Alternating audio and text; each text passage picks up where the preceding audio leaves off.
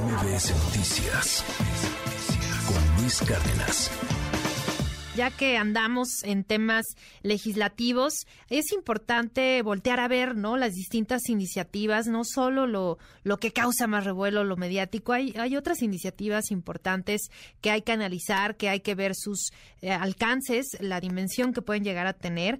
Y justo esta mañana le, le agradezco enormemente a la diputada Cristina Amezcua del grupo parlamentario del PRI, porque justamente en días pasados ella presentó una iniciativa que nos llamó mucho la atención porque busca reformar la Ley Federal de Telecomunicaciones y Radiodifusión a fin de que la programación en los medios dirigida a menores de edad evite contenidos que hagan ojo apología al suicidio. Esto que además, hay que decirlo, es un problema de salud pública que probablemente pueda ser silencioso, pero a la vez sí es alarmante, hay que hablarlo, hay que hay que darle difusión porque sin duda alguna puede evitar la, la, pérdida de muchas vidas. Diputada, le agradezco enormemente que nos tome la llamada este día. Muy buen, muy buenos días. Hola, muy buenos días. Muchas gracias, Sheila, con el gusto de saludarte y saludar a todo el auditorio.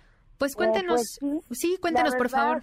Es que creo que esto, digo, ha existido siempre, pero hoy también derivado de la pandemia, de tantos eh, jóvenes que, bueno, pues eh, toda la gente que se quedó encerrada, que, bueno, pues hoy tiene consecuencias y que tal vez las, las cifras están aumentando. Que digo, estoy totalmente de acuerdo en que la prevención y, y eh, lo que se puede hacer en cada estado se debe de hacer, pero a mí me, me inquietaba mucho el tema de los medios de comunicación el, el dar tanto detalle, a veces en casos de, de suicidio, decir, bueno, pues sí, es que entonces llegó el papá y entonces lo encontró así. A, ver, a veces eso crea ideas a la gente que tiene pues algún tipo de, de problemas, ¿no?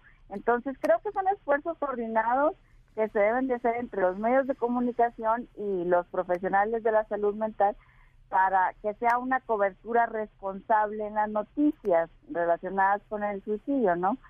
Y, y obviamente, bueno, pues en, en algunos proporcionar los recursos útiles para las personas que estén en riesgo. Sí. Es ahí donde presentamos esa iniciativa en lo que lo que buscamos es que la programación en los medios de comunicación evite la divulgación de imágenes, videos y descripciones que hagan la apología del suicidio, ¿no?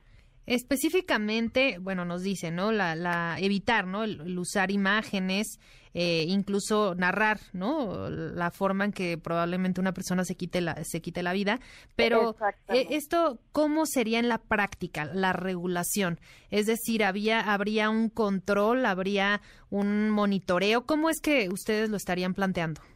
O sea, bueno, lo que lo que yo propongo es reformar las fracciones 14 y 15 y adicionar una fracción en 16 al artículo 226, que es similar a cuando hay accidentes que, bueno, pues que no se pongan las imágenes. Bueno, ahora en esto, de igual manera, que, que, se haga en el tema de, del suicidio, ¿no? Que, que seamos cuidadosos y que no y que no pongamos tal cual. Eh, a mí me llamaba la atención tanta descripción que decías, pues es que si el chavito a veces pues no sabía cómo, pues ya aquí ya están las ideas, ¿no? Entonces creo que, que es esa, esa, esa responsabilidad hacia los medios en las redes un poquito más difícil de controlar, pero pero pues que no, no, pues que, se adicione eh, los artículos en, en la ley de telecomunicaciones y radio, radiocomunicación, ¿no? Radiodifusión. Ahora también justo esta parte que comentaba de, de las redes, ¿no? los jóvenes, los niños, los menores de edad incluso que tienen acceso abierto a, las redes sociales, pues ahí se pueden ver infinidad de cosas. No hay una regulación, de hecho.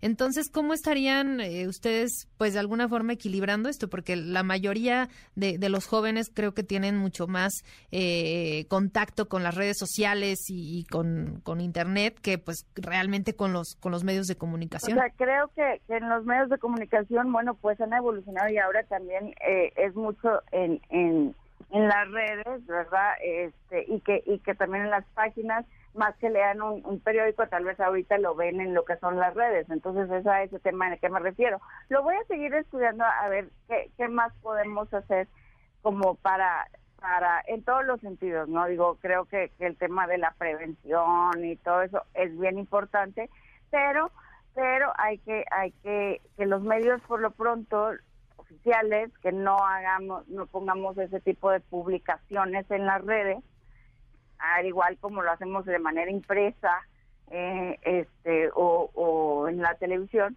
eh, pues que evitarlo, ¿no? O sea, sobre todo, nada más es la descripción, es algo que tampoco vas a ocultar, no vas a decir que no existe. O sea, no, o sea, existe, nada más que no digas el cómo, el qué y con las imágenes, para que no, o sea, de la manera en que no se puedan generar ideas. Esa es mi principal inquietud.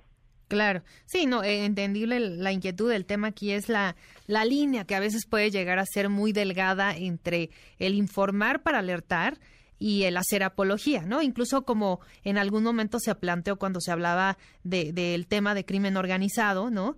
Eh, pues de que los medios eh, difundíamos mucho esta información, que hacíamos apología, que quizás algunos probablemente pudieran hacerlo, pero pues también es importante que la ciudadanía tenga acceso pues a, lo que ocurre realmente. Por eso es importante la, regulación. Y también por eso es importante eh, el trabajo que también ahora me gustaría abordar ese punto coordinado con las autoridades encargadas de, de la salud, ¿no? Que, que, ellos también obviamente han hecho campañas, eh, sí se habla mucho de este tema, quizás en épocas como, como bien decía, complicadas como fue la pandemia, que hubo muchísimos casos de, de depresión, ¿no? Por, por obviamente el encierro, por muchísimos problemas y que sigue habiendo. Eso se está reflejando tal vez hasta este momento en donde ya ya empezamos a salir todos, pero bueno, pues se perdió a veces la comunicación y ya ahora no tenemos amigos, lo que sea, ¿no? O sea, creo que esos temas todavía seguimos teniendo secuelas. Ah, entonces, por eso, este, eh, creo que tienen que ver, digo, es algo que siempre ha sucedido, pero, pero me llama la, la atención de que, bueno, pues los, los números, ¿no? Eh, que de acuerdo con el INEGI en el 2021 eh, pues fueron alrededor de 8.351 fallecimientos por lecciones autoafligidas en el país. Entonces, bueno, eh, pues eh, vamos a seguir trabajando en eso. Creo que es un primer paso en donde vamos profundizando. este y que y que fíjate también la edad es de 15 a 29 años aproximadamente. Entonces, vamos a seguir trabajando en eso, pero bueno, ahorita esa iniciativa eh, ya ya la, veremos en, en la comisión eh, en estos días y, y ver con los compañeros a ver qué más podemos, quién más se suma y cómo podemos eh, pues mejorarla o, añadirle este, párrafos donde donde se pueda regular de mejor manera. Pero creo que es un primer paso importante. Claro, ahora irá a, comisiones y pues ya veremos el proceso que siga en, en la Cámara de Diputados. Obviamente, pues hay muchísimos otros temas eh, que también se estarán analizando en este periodo, pero bueno, como, como usted dice, un primer paso y por eso justo quisimos tocar base para conocer un poquito más a fondo su les propuesta. agradezco muchísimo el espacio este, y poder, poder comunicar este, a través de, de, de ustedes, bueno, pues lo que, lo que se está haciendo en Cámara. Entonces, pues estamos a la orden y, muchísimas gracias. MBS Noticias con Luis Cárdenas.